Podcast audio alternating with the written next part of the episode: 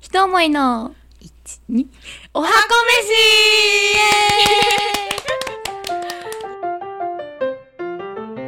はい。では、それでは、ミネの豚肉の生姜焼きが終わりまして、続いては、チャラの生姜焼きの作り方に行きたいと思いまあの人仕事あったからすげえ元気だもん。イエーイびっくりですよ、ほんと。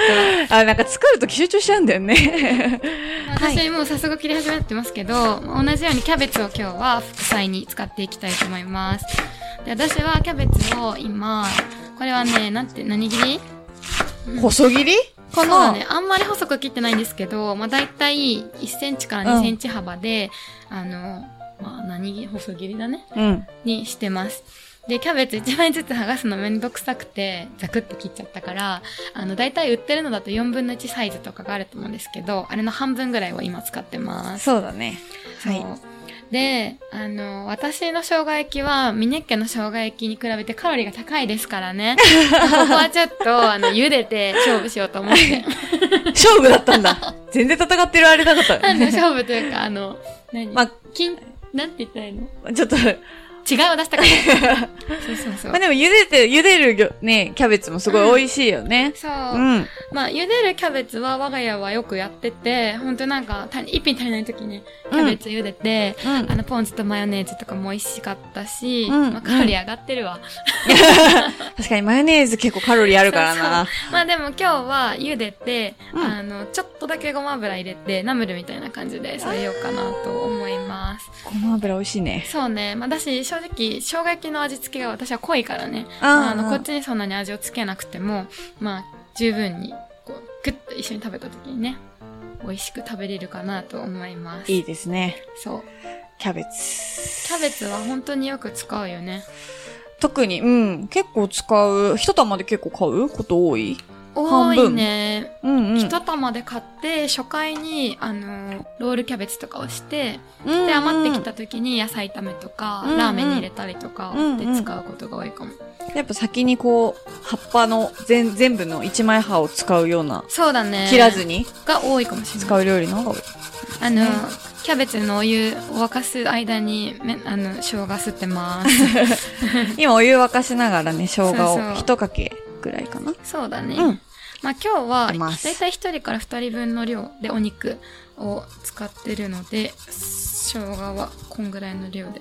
でだいたい生姜1かけって親指の第二関節ぐらいまでって言われてるんですけど、そうだね。そう、でも生姜ね、そうそう、この間料理教室も言ったんですけど、入れすぎてもそんなに、まあ、すど入れすぎの度合いにもよる けど、まあ辛くはなっちゃうかもしれないけど、まあでも、たくさん入ってた方が結構私は好きね、美である。味しいよね。うん、だ美から味しいなって思います。そんなになんか、あ、やりすぎちゃったとか、入れすぎちゃったとか言って、悩みすぎずに使っていいと思います。うん。そう。料理はね、意外とそんな神経質じゃなくていいんですよ。私がやってるぐらいですからね。はい、じゃあここで調味料を入れていきますと。砂糖小さじ2、お砂糖が小さじ2杯入ります。で、次が醤油。大さじ2、濃い口の醤油かな、今日は。うん、大さじ2。おさじ2入ります。この、醤油と砂糖の比率で、私的には、うん。今砂糖1対醤油3うんになってるんだけど、うん。だとご飯が進む甘辛い味。ねえ、でそうなんだ。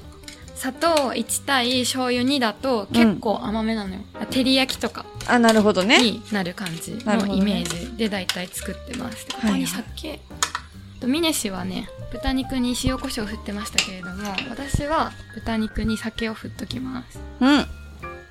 まあ、この薄さだったら筋切りはしなくてもいいかなと思うのでそのまま使えますねでよく生姜焼きがなんかこうを作る時に水分がさ飛んじゃってうんなんかこう食感がパサパサになってしまううん。うんうん。とかっていう悩みがあると思うんですけど、うんそういう場合はこの私はいつもやるやり方は酒振った後に薄力粉う小ん。麦粉を振ってから焼くと水分がこう抱きかかえられてあの失敗しにくくなるうん。パサつき防止みたそいうな。そうでももし振るんだとすると結構タレがあの小麦粉によってなんていうの粘度が強くなってうん。いくので、まあうんそこだけを気をつけて、うんうんうん。今日のお肉の量でだいたい150もっとか150か200ぐらいあると思うんですけど、んだとするとうん薄力粉小さじ2ぐらいかな、うんうでん多分振っていけばいいかなと思いますはーい。でパウダー状のなんか薄力粉も売ってるじゃんあー、なんかこクう。ッキング用の、はいはい。まあ、あれとかだったらもっと量少なくても粒子が細かいので全体に行き渡るかなと思いますあれ結構便利だよね。そうそうまあでも私はじゃあ白彦振らないのと言ったら振り ませんそう今日お酒だけそう振って私はあのお酒だけ振ってで豚肉は火を通しすぎるとものすごく硬くなってしまうっていう性質があるので、うんまあ、そこだけを気をつけながら今日は加熱していきますまずキャベツをじゃあ茹でます、はい。沸騰したお湯にキャベツをそうそどさっと入れていってますね。うであのよく茹でる時に水からものを茹でるのか、うんお湯からものを茹でるのかがわからないっていうご質問をね料理教室とかでされるよね確かに多いよね。そうどっちですけどどっちって言われるよね。そうそうそう目やなんか目安は土の中で育ってるものは水からうんうん。で土の上に育ってるものはお湯からうんと、ういん。うことで言われてるんですけどうこれんなんで言われてるかっていうと、まあその茹でる時間の長さうん。で言われてるらしいので、まあ、極論別にお湯からやってもいいっちゃいいんだろ うねいっちゃいいんだろうと思いますけど時間短縮のためにも水からやっといた方がねそうだね。長くなりますから相対的に、まあ茹でるのはそんなもんっていうこと でねまあ今日はキャベツなんであの本当に沸騰したお湯にさっと湯がく程度で大丈夫です大体もう、に1分、2 1分分ぐらいだねですか、うん、1分ぐらいでさすさってやる感じですね。じゃあしますはい。はーいでキャベツいいをね冷ましてる間に豚焼きますはーい。 すごい順序よく。結構大事だよね。スピードの鬼なんですよめっちゃ早いんですよ、チャラ作るのそう。作るのが早いのそう、めっちゃ早いからね、羨ましいなっていつも思っている。ずっと早いやっぱりこうお弁当とかを作っている経験があると何品も一気にやんないと私朝起きるの苦手ですか らねそうそうっていう先ほどね、お伝えした通り。ところがあるのでそういう工夫が今になって実を結んでるという状況です わそうでもやりながらやるって言うとすごい難しいと思うので、まあ、今回の私のレシピでいくのであればやっぱ茹でながら焼くっていうのが結構難しいと思うんですよそうだね、な難んでしいね。キャベツは、えっと、水洗い、切ってから水洗いして、タッパーに入れて、蓋をして、600ワットだったら1分半ぐらい加熱して、様子を見つつ、追加で30秒ずつ加熱する感じで、あ、電子レンジで。そうそうそう、レンジでやってると、レンジやりながら、こう焼くってやつを、手を、こう、かけるのはフライパンだけでいいのうで、ん。簡単に作れるかなと思います。時短ですね。はい。サラダ油を敷いて、豚肉を入れた感じですね。で私は片面焼いてひっくり返したら速攻でタレを入れるのではいはいそういうことです入れていきます。すぐ ね。すぐに入れて。だからあらかじめタレは準備しといた方がいいってことだよあそうそね。うそう合わせといた方がいいですうんよね、うん。あね玉ねぎ入れるって言ったのに玉ねぎ切るの忘れちゃったあら。本当だ。一旦豚焼きますね一旦豚焼きで入れたら速攻入れますねはい、じゃあ、えっ、と、片面を裏返したら、すぐに、タレを全部入れます。生姜もそこに入ってるのね。生姜と砂糖と醤油が入ってるものをそう全部入れて、あさっと絡めていく感じかな。やばい玉ねぎを入れるとしたらここで私は入れてるわてか先に炒めて入れてますけど、まあ、今回はとりあえずこれでいき ますね玉ねぎはあー、美味しそう。結構グツグツ言ってる感じだね。そうタレ多めだからね、うんうん。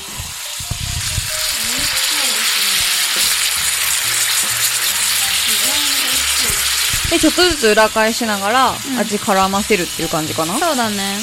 でもあんまりひっくり返しすぎるってもう火が通らないからうん。まあ、様子見ながまあら様子見。ながら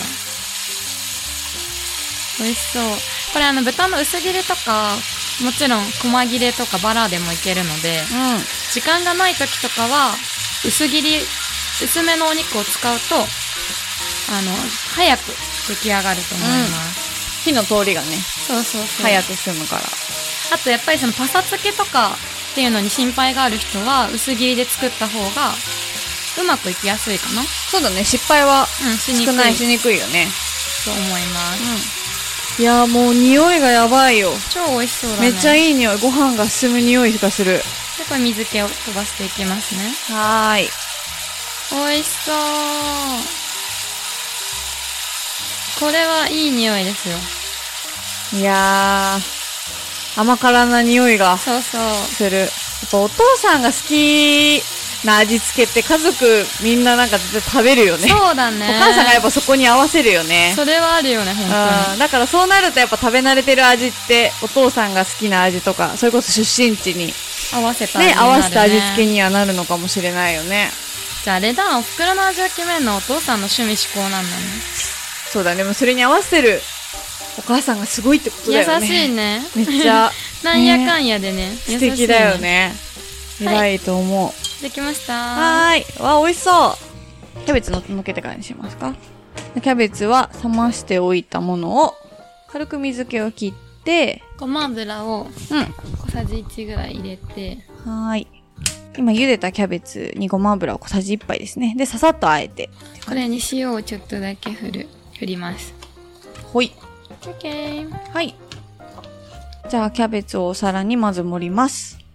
玉ねぎ忘れちゃったのが後悔だなまあ、ぜひ皆さんはね、玉ねぎ入れてでも薄作っ切りでおて、願いしますね、うん玉ねぎ玉ねぎは薄切りにして、作ってみてくださいね。うんウケるよね美味し玉そうねぎ私のは入れるからとか言ってめっちゃ言ってたのに確 かに結構意気忘揚れてん々にだけど言ってた、あいいなって言ってた。まあそうだよ、間違えねち。ゃったこともしょうがないねって今日はこんな間違いをしちゃったよっていう時間もありますよ そうだね。すごいほらもうそうだねしか言えないわ。そうだよね今のは今のもそうだねしか言えない。あ、美味しそこれにあのもやし炒めたやつ添えてもいいですしう。いいね。マヨネーズをちょっと添えてねうんうん。つけながら食べても美味しいですはい完成イエーイ。ということで両者が出揃ったので恒例の試食タイムに移りたいと思います、はーい。じゃあ次回は食べ比べ選手権したいと思い ます。はお楽しみにーい。じゃあねはー。